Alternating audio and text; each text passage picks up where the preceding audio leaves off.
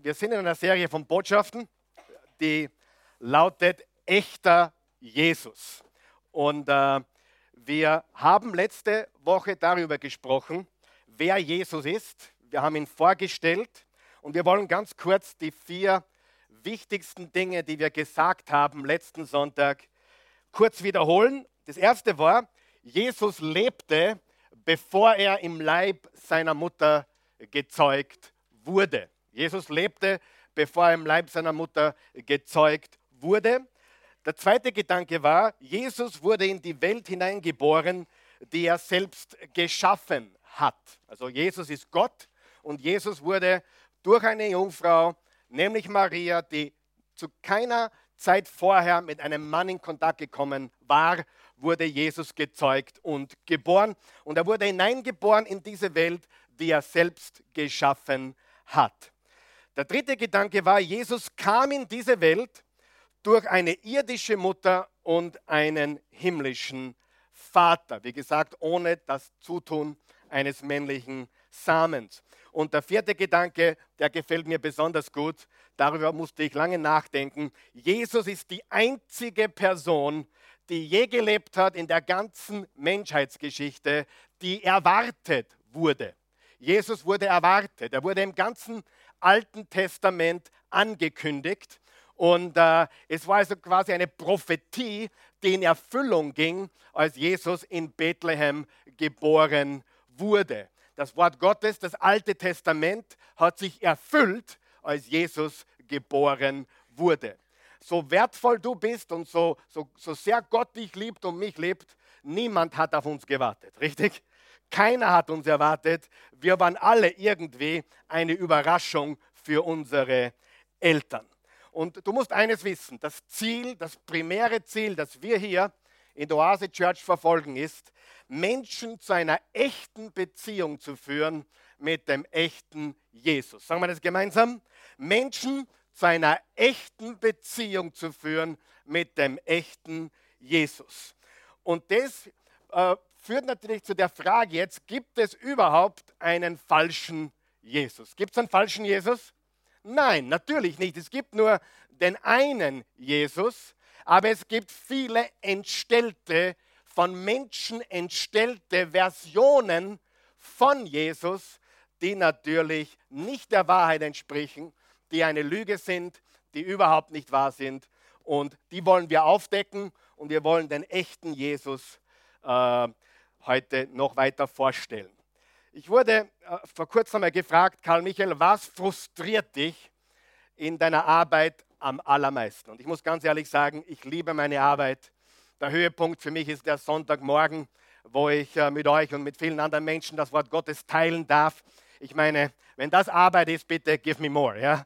Äh, das ist eine wunderbare Sache. Ich liebe, was ich tue. Ich spüre nicht, dass es Arbeit ist oder sonst irgendetwas ich habe quasi meine Leidenschaft. Es ist mehr als ein Hobby. Ein Hobby ist Golf spielen oder Tennis spielen. Ja, aber Jesus ist meine Leidenschaft und das habe ich zu meiner, meinem Beruf gemacht. Und ich wurde gefragt, was ist dein größter Frust, den du hast? Es gibt sehr wenige Sachen, die mich frustrieren. Aber wahrscheinlich das, was mich am meisten frustriert, ist, wenn Menschen hören, was ich mache. Wenn Menschen hören, was ich wirklich mache dass ich Prediger bin, dass ich Pastor bin, dass ich ein Christ bin, dass ich ein Nachfolger Jesu bin. Was mich am meisten frustriert ist, wie sie darauf reagieren. Wie sie darauf reagieren und was sie plötzlich glauben, dass ich glaube. Es ist irre. Immer, egal wo ich unterwegs bin, kommt ans Tageslicht, was ich wirklich mache, ändert sich die Atmosphäre und Menschen wissen plötzlich, dass sie sich anständig benehmen müssen, dass sie ihre Sprache vielleicht leicht ändern sollten, weil jetzt sind sie mit einem Mann Gottes zusammen. Ich sage, es frustriert mich total. Es frustriert mich, ich kann es dir gar nicht sagen. Aber was mich noch mehr frustriert ist, dass sie plötzlich wirklich glauben zu wissen, was Christen glauben, was Christen sind und so weiter. Und ich denke mir die ganze Zeit, du hast keine Ahnung. Du hast keine Ahnung, was ich glaube. Du hast keine Ahnung, wer ich wirklich bin. Du hast lauter Vorurteile, wie Marvin so wunderbar gesagt hat. Du hast lauter Vorurteile über Christen, was Christen wirklich sind. Und ganz ehrlich, sagen wir ehrlich, es hat auch Gründe, warum das so ist, oder? Und die Gründe sind wir selbst, die Christen selbst, die was ganz anderes präsentiert haben und immer noch tun, als Jesus wirklich ist. Oder Vorteile Gott gegenüber, wer Gott ist, wie Gott ist. Und das frustriert mich total. Wer ist mit mir? Und da will ich gleich auspacken und das ganze Evangelium in fünf Minuten erklären, damit jeder weiß, was ich wirklich glaube. Und dieser Frust hat mehr oder weniger diese Serie auch inspiriert. Ich habe die Schnauze voll gehabt von Menschen, die glauben zu wissen, was ich glaube, die glauben zu wissen, was Christen wirklich sind, die glauben zu wissen, was ein Nachfolger Jesu ist. Und deswegen stehe ich hier und möchte heute weiter Aufklärung schaffen darüber, dass es wahrscheinlich ganz anders ist, als deine Freunde und meine Freunde, die da draußen in der Welt wirklich glauben. Und das, was die Menschen von Jesus fernhält, ist nicht die Wahrheit. Hör, hör mir gut zu, nicht die Wahrheit, sondern ein Vorurteil. Hast du mich gehört? Das, was Menschen zu Tausenden und Millionen von Jesus fernhält, hat mit der Wahrheit, mit der Realität gar nichts zu tun, sondern lediglich mit Vorurteilen. Christen gegenüber, Gott gegenüber, Jesus gegenüber. Und noch einmal, ich bin ganz ehrlich, wenn man manche oder viele Christen anschaut, ist es auch kein Wunder, oder? Denn wir Christen sind um nichts besser. Wir sollten auch nicht besser sein, wirklich. Wir sind nicht besser, wir sind erlöst. Wir sind nicht besser, uns wurde vergeben durch Jesus. Amen. Die Botschaft ist nicht, wenn du Christ bist, bist du besser. Die Botschaft ist, wenn du Christ bist, macht Jesus dich neu. Und dann hast du die Möglichkeit, besser zu werden. Gut, und das ist mein großer Frust. Kann jemand diesen Frust nachvollziehen? Weil ich bin ein ganz normaler Mensch, der ganz normal aufs Klo geht, genauso gern essen tut wie du und viele andere Sachen, die Spaß machen. Ich bin genauso wie du und wie jeder andere Mensch auf dieser Welt. Und wenn dann Menschen kommen und glauben, sie wissen, dann tut mir das richtig, richtig nicht weh, aber es frustriert mich vollkommen. Und alle Botschaften kannst du natürlich wo nachschauen und nachhören? Auf www.oasechurch.tv, gratis, kostenlos, solange es Strom und Internet gibt. Und ich möchte dich auch hinweisen auf eine Serie, die wir abgehalten haben. Im Sommer 2016 wird die gelautet, religiöse Leute ruinieren alles. Wer kann sich noch erinnern? Religiöse Leute ruinieren alles. Und hab keine Angst, ich habe mir keine einzige dieser Predigten angehört in Vorbereitung auf diese Botschaft. Also, wenn du sie jetzt anschauen und anhören äh, willst, dann weißt du mehr über das, was ich gesagt habe im Sommer 2016 als ich. Das, was ich heute habe, kommt direkt frisch aus dem Frust, den ich habe, wenn Menschen glauben, oh, jetzt habe ich einen Mann Gottes kennengelernt, ich weiß, was du glaubst, ich habe dich schon herausgefunden, was Christen glauben. Der Titel heute lautet Jesus und Religion passt das zusammen. Jesus und Religion passt das zusammen. Und wenn du ein Problem hast mit Religion, dann bist du hier in guter Gesellschaft. Du bist in sehr guter Gesellschaft. Ich habe auch ein Problem mit Religion und noch viel wichtiger, Jesus hat ein Problem mit Religion. Und wenn du es nicht wissen solltest, Jesus kam, um mit Religion aufzuräumen.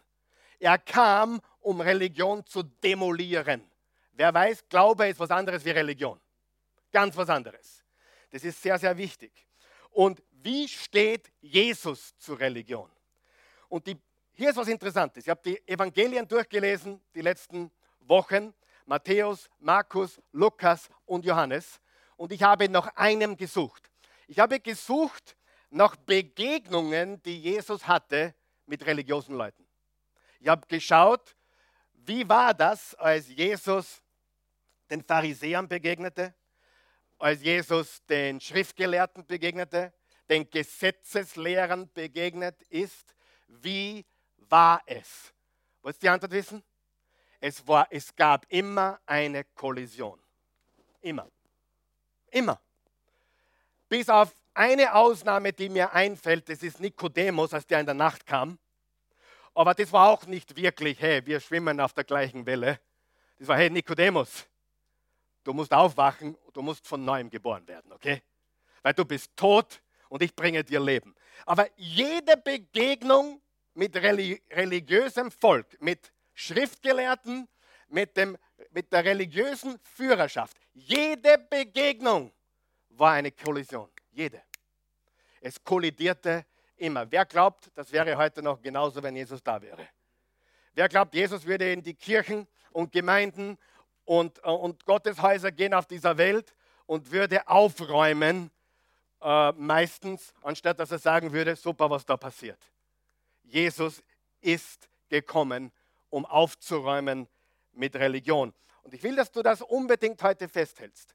Jede Begegnung, die Jesus hatte mit religiösen Führern, endete in einem Frontalzusammenstoß. Sagen wir das gemeinsam. Frontalzusammenstoß. Eine Kollision. Es war nie sauber, es war nie schön, es war immer Konfrontation und es war immer ein Scheiden der Geister. Jedes Mal. Okay? Und ich habe euch da einen Auszug ausgesucht aus Lukas 11, den ich euch vorlesen möchte. Und übrigens, als Jesus mit Sündern zusammenkam, das waren die Betrunkenen, das waren die, die Prostituierten, das waren die, die Zolleinnehmer, das war das Gesindel, war immer eine wunderbare Zeit. Er hat immer gespeist mit ihnen. Und dann kam der Vorwurf, was macht euer Meister mit Sündern und Prostituierten? Und Jesus hat gesagt, nicht die Gesunden brauchen den Arzt, sondern die Kranken. Lesen wir eine solche Begebenheit, wo Jesus auf Pharisäer oder Schriftgelehrte traf. 1, 2, 3. Jesus sprach noch mit seinen Zuhörern, als er von einem Pharisäer zum Essen eingeladen wurde. Was waren die Pharisäer? Die Pharisäer waren die Hüter des Alten Testaments. Sie haben viel Gutes getan.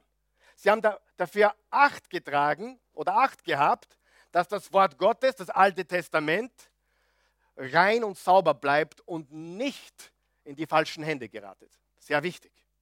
Also, wenn du Pharisäer hörst, das ist nicht nur negativ, die haben auch viel Gutes getan. Wer von euch kennt Menschen, die das Wort Gottes sehr, sehr, sehr gut kennen, aber die sind, gesetzlich noch und nöcher. Ja? Und sie schaden mit ihrem Wissen mehr, als sie bringen. Er wurde zum Essen eingeladen mit einem Pharisäer. Er ging mit und nahm am Tisch Platz.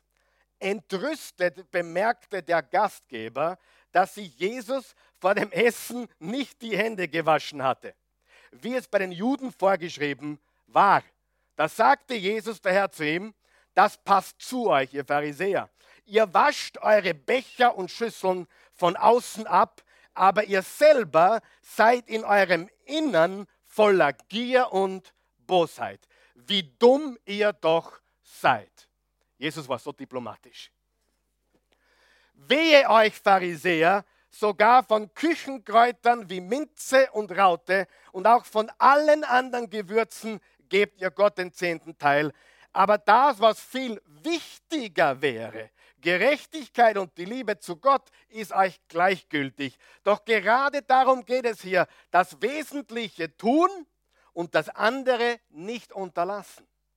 Wehe euch, ihr Pharisäer, in der Synagoge sitzt ihr am liebsten in der ersten Reihe und es gefällt euch, wenn man euch auf der Straße ehrfurchtsvoll grüßt. Wehe euch, wer mit euch zu tun hat, der weiß nicht, dass er sich verunreinigt. Denn ihr seid wie Gräber, die vom Gras überwuchert sind und über die man geht, ohne es zu wissen. Lehrer, rief einer der Gesetzeslehrer. Das war wieder eine andere Gruppe. Das waren die Gesetzeslehrer und die Pharisäer. Äh, rief einer der Gesetz Gesetzeslehrer dazwischen. Damit beleidigst du auch uns. Jesus erwiderte, ja, wehe auch euch Gesetzeslehrern. Ihr bürdet den Menschen fast unerträgliche Lasten auf doch ihr selbst rührt keinen Finger, um diese Lasten zu tragen. Wehe euch, ihr Gesetzeslehrer, denn durch eure Lehren verhindert ihr, dass die Menschen den Schlüssel finden, der die Tür zur Wahrheit öffnet. Ihr selbst seid nicht durch diese Tür gegangen und ihr versperrt auch noch allen den Weg, die hinein wollen. Als Jesus das Haus wieder verließ, bedrängten ihn die Gesetzeslehrer und Pharisäer hartnäckig mit immer neuen Fragen. Sie warteten nur darauf, ihn mit seinen eigenen Worten in eine Falle zu locken. Also wir sehen hier ganz deutlich, dass Jesus mit diesen Schriftgelehrten und Pharisäern und Gesetzeslehrern ganz klar spricht und sagt, ihr seid Schauspieler, ihr, ihr zieht eine externe Show ab, aber innen drinnen schaut es ganz anders aus. Er spricht Klartext. In Matthäus 23, Vers 25 steht, wehe euch, ihr Schriftgelehrten und Pharisäer, ihr Heuchler. Ihr reinigt das Äußere eurer Becher und Schüsseln, ihr Inhalt aber zeugt von eurer Raubgier und Maßlosigkeit. Darf ich euch sagen, Jesus hasst diese giftige Religiosität. Warum? Hör mir jetzt gut zu. Warum? Weil er die Liebe ist. Sagen wir das gemeinsam. Weil er die Liebe ist. Und Gesetzlichkeit und giftige Religiosität hält Menschen vom echten, liebenden Vater ab. Wenn du mich fragen würdest, was ist hauptverantwortlich dafür, dass Menschen Gott missverstehen und ihn nicht kennenlernen wollen, ist, weil sie ein falsches Bild von ihm bekommen haben. Wenn du wissen willst oder würdest, wie Gott wirklich ist, dann würdest du in seine Arme laufen. Gott ist die Liebe und diese Religiosität zieht Menschen weg vom liebenden Vater. Schau mal, was Paulus geschrieben hat im 2. Korinther Kapitel 3. Solch ein Vertrauen haben wir durch Christus zu Gott. Wie kommen wir zu Gott, dem Vater? Christus.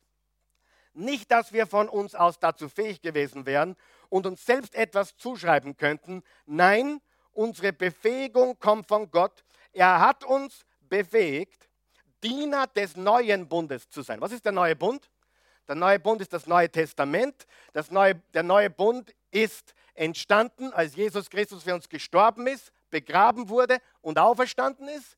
Der alte Bund ist nicht mehr gültig. Wir leben unter einem neuen Bund und wir haben ein Gebot, das ist das Gebot der Liebe. Wenn du mich fragen würdest, muss ich alle 613 alttestamentlichen Gebote noch halten? Hier ist die Antwort. Liebe deinen Nächsten wie dich selbst und liebe Gott über alles. Das ist die Zusammenfassung aller Gebote. Wenn du Gott liebst und den Nächsten wie dich selbst, dann bist du auf der sicheren Seite. Amen dann bist du ein Erfüller des neuen Bundes und des Alten Testaments durch das Gebot der Liebe. Er hat uns befähigt, Diener des neuen Bundes zu sein, des Bundes, der nicht vom Buchstaben, also nicht vom Gesetz, sondern vom Geist gekennzeichnet ist. Denn der Buchstabe des Gesetzes bringt den Tod, der Geist Gottes aber führt zum Leben. Religion führt in den Tod, Jesus führt zum Leben. Sagen wir das gemeinsam. Religion führt in den Tod, Jesus führt zum Leben. Und vielleicht hörst du das zum allerersten Mal, dass Jesus kam, um Religion zu demolieren. Und du bist ganz überrascht, dass das ja ganz anders ist, als du geglaubt hast. Jesus ist doch eine Religion. Nein, Jesus ist keine Religion. Jesus ist der Schöpfer von Himmel und Erde. Er ist der Sohn Gottes. Er ist unser Herr und Erlöser. Ich denke, es ist unmissverständlich, was Jesus über menschengemachte Religiosität denkt. Ist das unmissverständlich? Absolut. Ich glaube, es ist so klar und deutlich, dass es gar nicht mehr klarer und deutlicher geht. Und jetzt schauen wir uns an ein paar Dinge, wo wir einen Kontrast machen wollen zwischen dem echten Jesus und Religion. Das erste, der echte Jesus macht gerecht Religion produziert Selbstgerechtigkeit. Übrigens, wenn du möchtest, bist du noch wach? Wenn du möchtest, kannst du in jedem dieser Zitate das Wort echte wegstreichen. Das ist eigentlich überflüssig, oder? Warum ist es überflüssig? Weil es nur einen Jesus gibt. Eigentlich müssten wir gar nicht echter Jesus sagen, sondern Jesus alleine würde genügen, weil es gibt nur den einen echten Und alle anderen entstellten Versionen, die siehst du überall. Du sagst jetzt, na gut, Karl Michael, dass du endlich einmal über Religion redest, weil was der, es gibt ja so viele Religionen in der Welt. Es gibt den Buddhismus und den Konfuzismus und es gibt den Islam und es gibt, es gibt so viele Religionen da draußen und die sind so falsch. Hör, hörst du mir zu jetzt? Das Hauptproblem sind nicht die Religionen. Das Hauptproblem ist Religion im Christentum. Kannst du das vertragen? Das Hauptproblem sind religiöse Christen, weil sie den Jesus, den sie angeblich anbeten, falsch repräsentieren und darstellen. Und hör mir heute ganz gut zu, wenn ich über Religion spreche, dann meine ich vielleicht dein früheres Christenleben oder dein Christenleben bis jetzt, wo du ständig unter Druck warst. Ich muss besser werden ich bin nicht gut genug, ich lese die Bibel nicht ausreichend, ich muss mehr beten, ich muss mehr tun. Wer kennt das? Und das ist Religion. Ich liebe die Bibel zu lesen. Ich habe die Bibel noch nie so viel gelesen wie dieses Jahr. Noch nie. Ja? Ich lese sie kapitelweise jeden Tag. Und weißt du was?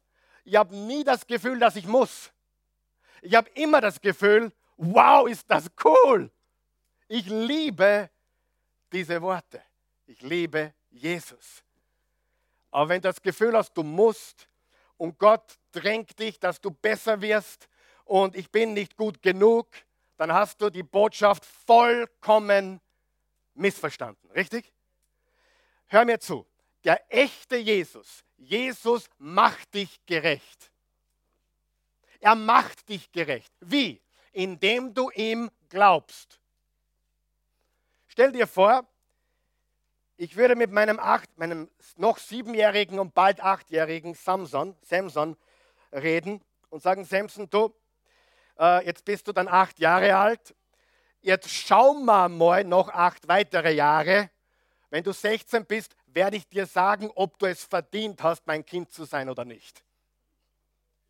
Was würdest du von mir halten? Du wirst sagen, du bist nicht ganz dicht. Wer weiß, er ist mein Kind auch wenn er einen Elfer verschießt. Er ist mein Kind, auch wenn er sein Zimmer nicht aufgeräumt hat. Ja oder nein?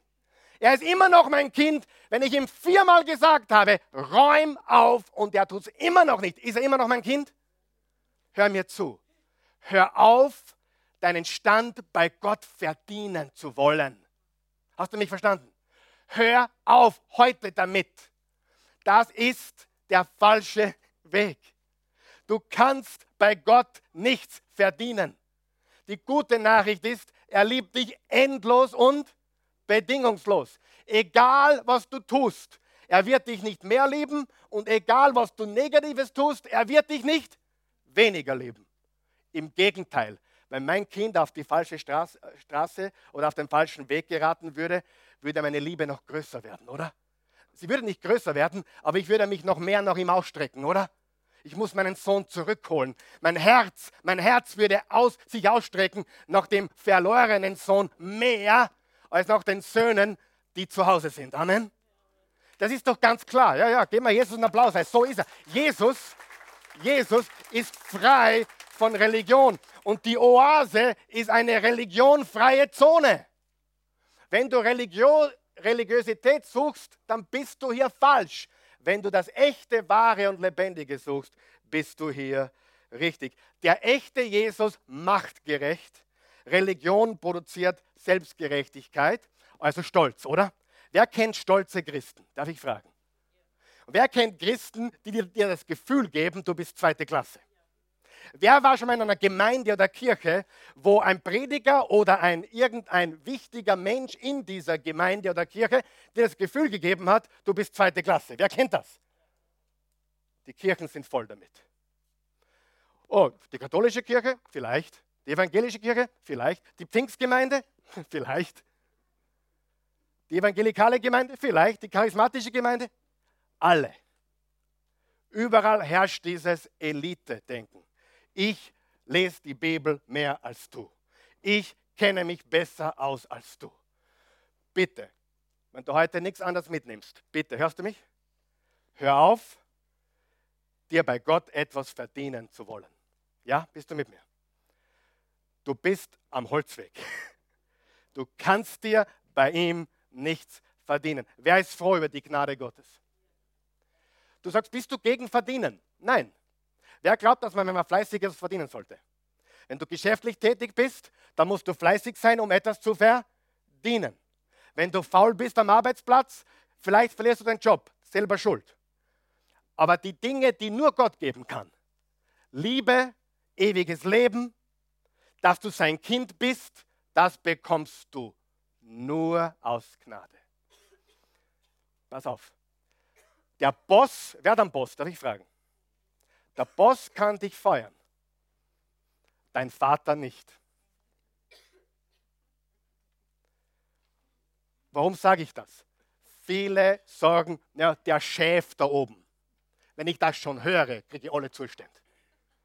Das ist nicht mein Chef, das ist mein liebender Vater. Kein Wunder, dass die Menschen konfus sind, wenn sie ihn da oben als Chef sehen. Es klingt ja so cool. Ja, ich bin mit dem Chef. Ich habe immer mit dem Chef ausgemacht. Hast du schon mal gehört? Natürlich ist er mein, mein Manager, mein Boss aber er ist auch mein Vater. Und er ist zuerst mein Vater. Er war zuerst mein Vater, bevor ich jemals für ihn gearbeitet habe. Richtig? Und dieses Schäfdenken bei Gott ist tödlich, weil es zur Religion führt. Er ist dein liebender Vater. Und der liebende Vater, egal wie du unterwegs bist, kann dich nicht feuern. Richtig? Kann nicht. Was macht Jesus? Er macht uns gerecht. Was macht Religion? Es produziert Selbstgerechtigkeit. Schau, was ich mache. Schau, ich habe mir jetzt meinen zweiten Doktor der Theologie angeeignet. Ich habe jetzt sogar ein Studium abgeschlossen im Urtext griechischer Sprache. Ich lese mein Neues Testament jetzt seit kurzem auf Griechisch. Und jetzt bin ich gerade beim Alten Testament dran und bald lese ich es in Hebräisch vor. Ihr werdet mich nicht mehr verstehen, aber ich bin halt besser. Wer von euch weiß, das ist Quatsch. Und wer von euch hat schon den Verdacht, dass der Karl Michael ein ganz normaler ist zu Hause? Normal ist vielleicht übertrieben, aber ich bin, äh, ich bin normal in diesem Sinne. Ja? Ich bin ein Mensch. Es gibt keine besseren und schlechteren Christen. Es gibt natürlich besseres und schlechteres Verhalten. Aber Gott, der Vater, kann dich nicht feuern. Du bist sein Kind, du bist seine Tochter, du bist ein, sein Sohn, er liebt dich über alles. Lesen wir Römer 3, da steht folgendes, was Paulus gesagt hat, genau über diese Wahrheit. Lies sorgfältig bitte. Denn durch das Halten von Geboten wird kein Mensch vor Gott gerecht. Da könnte man schon mal stehen bleiben, tun wir aber nicht. Das Gesetz führt nur dazu, dass man seine Sünde erkennt. Doch jetzt ist die Gerechtigkeit Gottes unabhängig vom Gesetz sichtbar geworden. Und das wird vom Gesetz und den Worten der Propheten bestätigt. Es ist die Gerechtigkeit Gottes, die durch den Glauben an Jesus Christus, sagen wir es gemeinsam, geschenkt wird und allen zugute kommt, die glauben. Geschenkt, glauben, glauben, geschenkt. Habt ihr es verstanden? Da gibt es keinen Unterschied, denn alle haben gesündigt und die Herrlichkeit Gottes verloren doch werden sie allein durch seine Gnade ohne eigene Leistung gerecht gesprochen. Und zwar aufgrund der Erlösung, die durch Jesus Christus geschehen ist.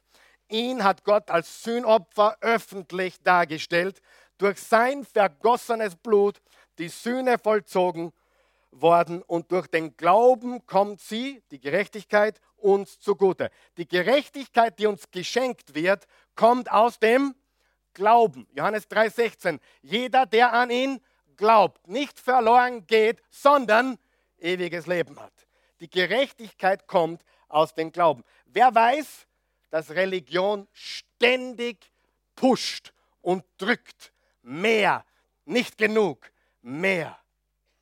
Und Gott sagt, erkenne meine Liebe und dein Leben wird sich 180 Grad verändern. Der echte Jesus bringt Gnade und Barmherzigkeit. Religion bringt Selbstgerechtigkeit, jetzt hören wir gut zu, und oder Verdammnis. Das andere Extrem. Sie entweder du fühlst dich so gut, weil du schon wieder so viel getan hast und du wirst überheblich. Oder du bist wieder in dein altes Muster hineingefallen. Du weißt schon dein altes Muster, oder? Diese alte, dreckige Sünde. Ja, schau nach vorne. Niemand schaut, ja? Niemand weiß, dass ich dich meine. Du fällst wieder zurück in ein altes Muster und du hast Gott schon hundertmal versprochen, das machst nie wieder und bumm! Hast das wieder gemacht, richtig? Ja, sag ja, ich rede von dir. Ja, ja. Und was passiert dann? Verdammnis, Verdammnis, Verdammnis. Dann kommt der Teufel, ja, der Geist, der Schla die Schlange, der Drache und sagt: Schau, du wirst der Christ sein. Du Floschen, du. Du willst der Christ sein. Du willst ein Pastor sein. Schau dir an, wie du lebst und die Verdammnis kommt. Da wird dir ein Geheimnis sagen. Früher, früher, wenn ich gefallen bin, wieder in etwas Komisches hinein oder ich war, irgendwas ist wieder, ein altes Muster hat sich wieder gezeigt. Dann habe ich meistens eine Woche braucht, bis ich wieder besser drauf war. Eine Woche von mehr beten, mehr Bibel lesen, in mich gehen. Und eine Woche habe ich zugelassen, dass mich diese dreckige Schlange. Darf ich dir was verraten? Wenn du einen Fehler machst, wenn du sündigst, lauf so schnell wie möglich zu Jesus. Warum würdest du dem Teufel drei Tage geben, wo du äh, darüber nachdenkst, wie schlecht du bist? Im 1. Johannes 1, Vers 9 steht, wenn wir unsere Sünden bekennen und umkehren, ist er treu und gerecht und vergibt uns all unsere Sünden und reinigt uns von aller Ungerechtigkeit. Und dann gehen wir weiter. Dann stehen wir auf und gehen weiter. Aber wir warten nicht drei Tage oder sieben Tage. Wir bitten sofort um Vergebung und er vergibt uns wann? Sofort. Amen. Im Jesaja 64, Vers 5 steht, unsere ganze eigene Gerechtigkeit, unsere ganze eigene Gerechtigkeit. Wer ist froh darüber, dass wir nicht auf eigener Gerechtigkeit stehen brauchen, sondern dass wir gerecht gemacht worden sind. Unsere ganze eigene Gerechtigkeit ist wie ein beflecktes Kleid. Wie ist unsere eigene Gerechtigkeit? Wer würde auf eine Hochzeit gehen mit einem befleckten Kleid? Wer würde äh, keine ein Foto machen lassen mit einem befleckten Hemd. Kein Mensch. Wenn wir versuchen, aus eigener Kraft vor Gott zu bestehen und eigener Gerechtigkeit, ich bin so gut, und das ist der Grund, warum viele Gott nicht brauchen, weil sie so gut sind. Das ist das eine. Das andere Extrem ist, ich habe Gott nicht verdient, ich bin so schlecht. Und beides ist komplett verkehrt. Du kannst gar nicht schlecht genug sein. Probier's. Du kannst das nicht. Probier es nicht. Aber, aber egal wie schlecht du bist, seine Gnade ist größer. Amen.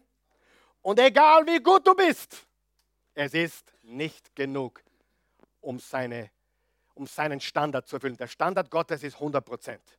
Ich weiß eines, du bist vielleicht ein guter Mensch, aber nicht 100. Unsere ganze eigene Gerechtigkeit ist wie ein beflecktes Kleid. Jetzt gebe ich eine Bibellektion. Wer will eine Bibellektion? Wisst ihr, warum ich die Bibel so sehr liebe? Weil sie Klartext redet. Nichts Wischiwaschi. Und ich habe mir diesen Text tatsächlich, diesen Text, also dieses, diesen kurzen Vers hier, unsere ganze eigene Gerechtigkeit ist wie ein beflecktes Kleid im Urtext angeschaut. Jetzt schnall dich an. Und bevor du mich rauswirfst, bitte, ich habe es nicht gesagt, das war Gottes, sagt es. Im Urtext steht wörtlich, unsere eigene, selbstgemachte Gerechtigkeit ist wie ein von der monatlichen Blutung beflecktes Gewand. Die Frauen wissen, wovon ich rede, oder? Das steht tatsächlich in der Bibel. Auf heute ausgelegt, naja, deine eigene Gerechtigkeit ist wie ein blutiger Tampon.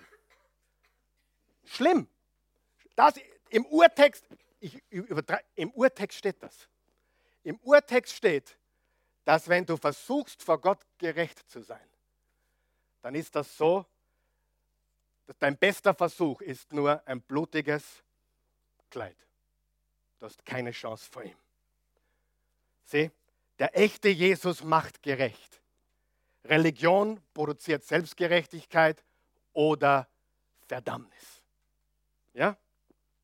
Sie ja noch da. Geht's euch gut? Sehr wichtig. Und bitte hör auf zu verdienen zu wollen, was Gott uns geschenkt hat. Das zweite, der echte Jesus wirft die Angst hinaus.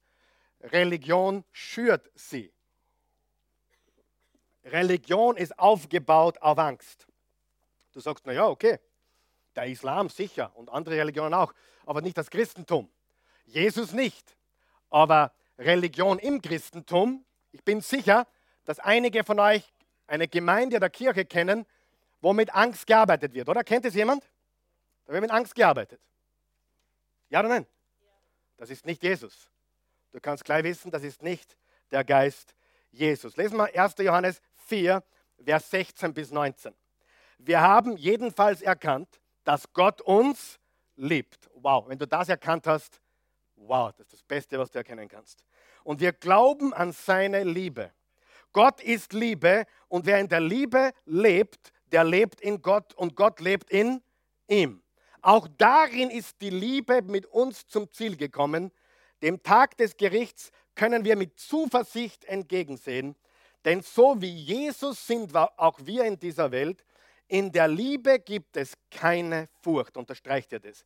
In der Liebe gibt es keine Furcht. Denn Gott, Gottes vollkommene Liebe vertreibt jede Angst. Wer noch Angst hat, rechnet mit Strafe. Oh, du hast Angst, weil du mit Strafe rechnest. Bei ihm hat die Liebe ihr Ziel noch nicht erreicht. Doch wir lieben, weil er uns zuerst geliebt hat. Jesus ist Liebe.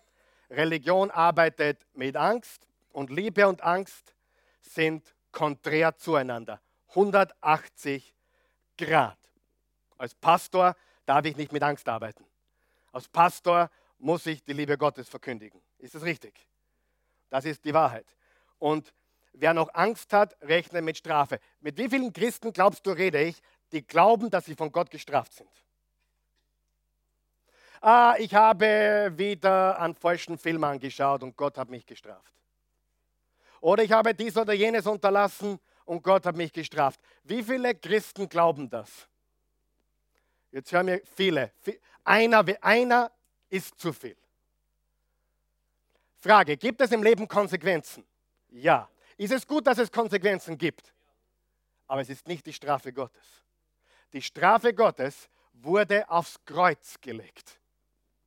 Sieh, ich weiß eines mit hundertprozentiger Sicherheit, weil ich früher viele Strafzetteln bekommen habe. Früher, das ist in meinem alten Leben, das ist mindestens schon 20 Tage her. Mindestens. Nein, äh, sorry. Ich bekomme leider, auch wenn ich mich so bemühe und viel langsamer fahre wie früher, immer wieder, ich weiß nicht, ich fahre 99 Kilometer lang, fahre ich brav. Und dann gerade, wo das Radargerät steht, fahre ich schnell. Ja, was ich meine. Und weißt du was? Das ist ein guter Vergleich. Dann sage ich zum Polizisten, warum strafst du mich? Ich bin 99 Kilometer brav gefahren. Sagt er, hey, tut mir leid, die 500 Meter, da bist du schnell gefahren. Wer weiß, Gott ist genauso. Wir, egal was wir tun, wenn wir noch so gut sind, wenn wir einmal daneben hauen, dann, wir sind nicht gerecht, wir brauchen seine Gerechtigkeit, seine Liebe, weil wir kommen alle zu kurz. Und äh, die, die, die, die, die Liebe, äh, genau, ich habe eines gelernt. Man kann eine Strafe nicht zweimal zahlen. Ich habe das einmal getan. Versehentlich. Habe es war eine kleine Strafe, ich habe sie zweimal überwiesen, ich habe vergessen, dass ich es getan habe. Und tatsächlich, die haben mir das Geld zurückgeschickt. Die haben einen Brief geschrieben, ich kann mich nicht mehr genau erinnern, sie haben einen Brief geschrieben oder so ähnliches. Äh, sie haben das zweimal bezahlt. Wo dürfen wir das zurücküberweisen? Freunde, glaubst du das Evangelium? Wer glaubt das Evangelium? Hat Jesus unsere Strafe bezahlt? Ja oder nein? Gehört sie nochmal bezahlt? Ja, nein. Hey, es war ein Rechtsgeschäft. Gott sagt, hey, folge mir, weil sonst schaut schlecht aus in deinem Leben. Der breite Weg führt ins Verderben. Aber der breite Weg ins Verderben ist keine Strafe. Es ist eine Konsequenz unserer Dummheit. Aber keine Strafe. Und Jesus sagt, egal was du getan hast, meine Liebe für dich hört niemals auf. Komm zu mir. Du sagst, Karl Michael, was du predigst, ist gefährlich. Jetzt kommen die Leute auf eine Idee, jetzt tue ich, was ich will, weil ich kann ja machen, was ich will. Dann hast du nichts verstanden. Ich lebe Jesus heute mehr als je zuvor. Ich mache immer noch Fehler. Aber ich will die Bibel heute mehr lesen als je zuvor. Ich will mehr beten als je zuvor. Ich will weniger sündigen als je zuvor. Ich will mir die schlechten Sachen nicht mehr anschauen wie früher. Der Wille in meinem Herzen hat sich komplett verändert. Und das ist das Evangelium. Er ändert uns von innen nach außen. Religion versucht dich von außen nach innen zu verändern und Jesus verändert dich von innen nach außen.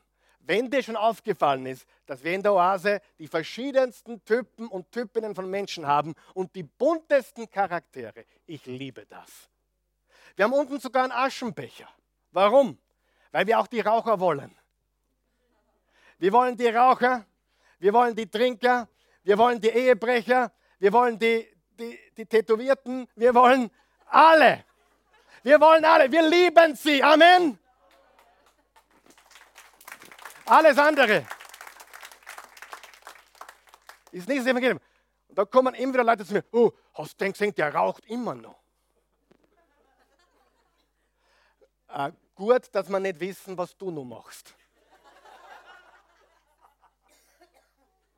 Ich bin froh, dass ich nicht weiß, was du noch machst. Weil meine Vorstellung ist gut, ja? aber ich will es nicht wissen. Versteht ihr mich? Wir haben den Glauben zu einer Liste von tue und tue nicht gemacht. Und oft kommen Menschen zu mir, nein, in meiner alten Kirche war das anders. Sag ich, ja. Wenn dir die alte Kirche besser gefällt, super. Hier gibt es das nicht. Wir lieben sie alle. Und wir tun auch nicht versuchen, deine Veränderung zu beschleunigen. Wenn du nach drei Jahren immer noch rauchst, rauch weiter. Tu, was du willst. Aber wir hoffen natürlich, dass Jesus dich erwischt und dein Wille sich völlig verändert. Seht, er macht uns nicht besser, er macht uns neu. Und wenn er uns neu macht, dann beginnen wir uns von innen nach außen zu zu verändern. Und Religion macht Druck. Das muss aufhören, das muss aufhören. Jesus sagt, ich fülle dich mit meiner Liebe und du willst aufhören. Ja, du willst aufhören. Ich predige mich glücklich. Ich muss jetzt Gas geben, weil das ist ja schon sehr lange heute. Ist jemand langweilig? Gut, gehen wir noch Gas. Drittens, der echte Jesus rief laut, es ist vollbracht. Religion sagt, es ist nie, nie genug. Egal was du tust, es ist nie genug. Es reicht nicht.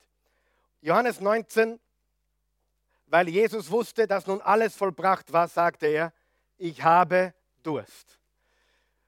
Paradox, das lebendige Wasser hat Durst. Er wurde für uns Mensch. Denn er wollte auch in, in diesem Punkt die Voraussagen der Schrift erfüllen. Da tauchten die Soldaten einen Schwamm in das Gefäß mit Weinessig, das dort stand, steckten ihn auf einen Ysopstängel und hielten ihm Jesus an den Mund. Übrigens, der Ysopstängel ist auch eine Erfüllung von Prophetie.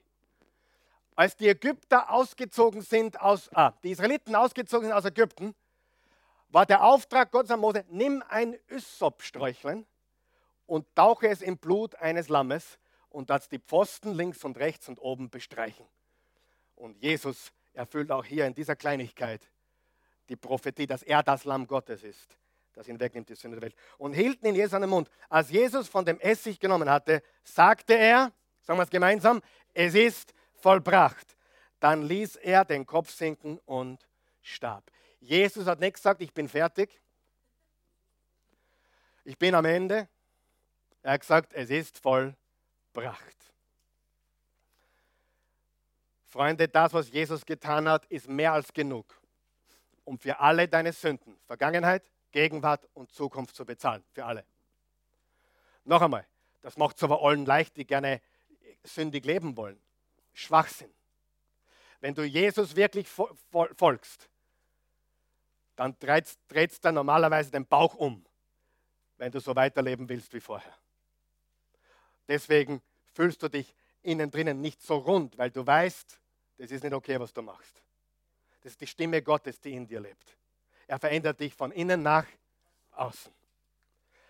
Der letzte Gedanke zum echten Jesus, der echte Jesus sagt, ich liebe dich so wie du bist. Religion sagt, Gott liebt dich, wenn du gehorchst. Wenn du das tust, dann liebe ich dich. Wenn du das aufhörst, dann liebe ich dich. Religionen haben alle eines gemeinsam, durch gute Werke was zu verdienen. Noch einmal, auch die christliche Religion. Geh in die Gemeinden und Kirchen da draußen und du wirst sehen, wie das ist. Sie, Jesus hat eine Wahrheit verkündigt. Es gibt nur eine Sorte von Menschen. Es gibt zwei Sorten von Menschen. Was sind die zwei Sorten von Menschen? Gute und schlechte, oder? Wer hat das geglaubt vorher? Was ist Jesus sagt? Es gibt nur zwei Sorten von Menschen. Euch alle und mich. Es gibt nur zwei Sorten von Menschen. Ich meine, das klingt arrogant, oder? Es gibt nur zwei Sorten von Menschen. Euch alle und mich. Römer 3, alle haben gesündigt und die Herrlichkeit Gottes verloren. Wie viele? Alle. Marco, komm hier für a second. Mein Freund der Marco, erste Reihe. Ein großer Mann. Ja. ja. Marco ist 1,90. Ich wäre gern 1,90. So. Hans, komm mal her. Hm, da steht es ihm. Da. Nein, ich will was vergleichen. Ah, zu klein, nimm wieder Platz. Zu klein. Ich hoffe, ich habe den größten genommen. Ich will damit sagen, ob du jetzt 1,60 bist, 1,70, 1,80 oder 1,89, du bist zu klein. Und wenn es darum geht, dass wir in den Himmel kommen, geht es nicht darum, ob wir 1,50 sind oder 1,79. Es geht darum, dass wir alle nicht so groß sind wie er. Ob du, ob du ein schlechter Mensch bist bei 5% oder Mutter Teresa bei 98. Jesus ist 100. Dankeschön. Das ist sehr wichtig zu verstehen. Und de, das müssen wir verstehen. Das ist die Botschaft Jesus. Jesus sagt, es gibt zwei Arten von Menschen. Euch alle und mich. Der einzige Perfekte. Religion sagt, Gott straft dich, weil du ungehorsam warst. Gott straft dich nicht, weil du ungehorsam warst. Gott liebt dich und du hast Gott deine Konsequenzen. Johannes 3, Vers 16, denn so hat Gott der Welt seine Liebe gezeigt. Er gab seinen einzigen Sohn, damit jeder, wer ist bei jeder dabei? Jeder Mann und jede Frau, der an ihn glaubt, nicht ins Verderben geht, sondern ewiges Leben hat. Sieh, Gott liebt dich. Nicht, weil du was Gutes getan hast, er liebt dich. Warum wissen wir das? Warum weißt du, dass Gott dich liebt? Weil er Jesus gesandt hat, seinen Sohn. Wenn du manche Menschen fragst, warum weißt du, dass Gott dich liebt? Naja, ich habe eine gute Familie, ich habe tolle Kinder, ich habe einen tollen Job, Gott liebt mich. Das ist ein großes Problem, oder? Was passiert, wenn du einmal alles verlierst? Liebt dich Gott immer noch? Sieh, wenn du deine Erfahrungen hernimmst, um festzustellen, ob Gott dich liebt, bist du am Holzweg. Weil du hast gute Zeiten, du hast schlechte Zeiten. Aber dich wird überraschen, wie viele Menschen so denken. Gott liebt mich, Gott ist für mich, schau, wie es mir gut geht. Großes Problem, wenn die Krise kommt, Gott liebt dich immer noch genauso. Ja? Was bedeutet es, an Jesus zu glauben? Damit schließe ich ab. Erstens, nicht an dich selbst zu glauben oder deinen Versuchen, Gott zu gefallen. Nicht an dich selbst zu glauben oder einen Versuchen, Gott zu gefallen. Ich habe euch letzte, letzte Woche gesagt, das ist das Einfachste und das Schwierigste gleichzeitig. Wer glaubt, es ist einfach, an Jesus zu glauben? Warum ist es schwierig? weil du aufhören musst, an dich selbst zu glauben. Und wenn du heute die Welt anschaust, sogar die Bank, irgendeine Bank macht jetzt Werbung mit Glaub an dich. Hast du schon mal gesehen?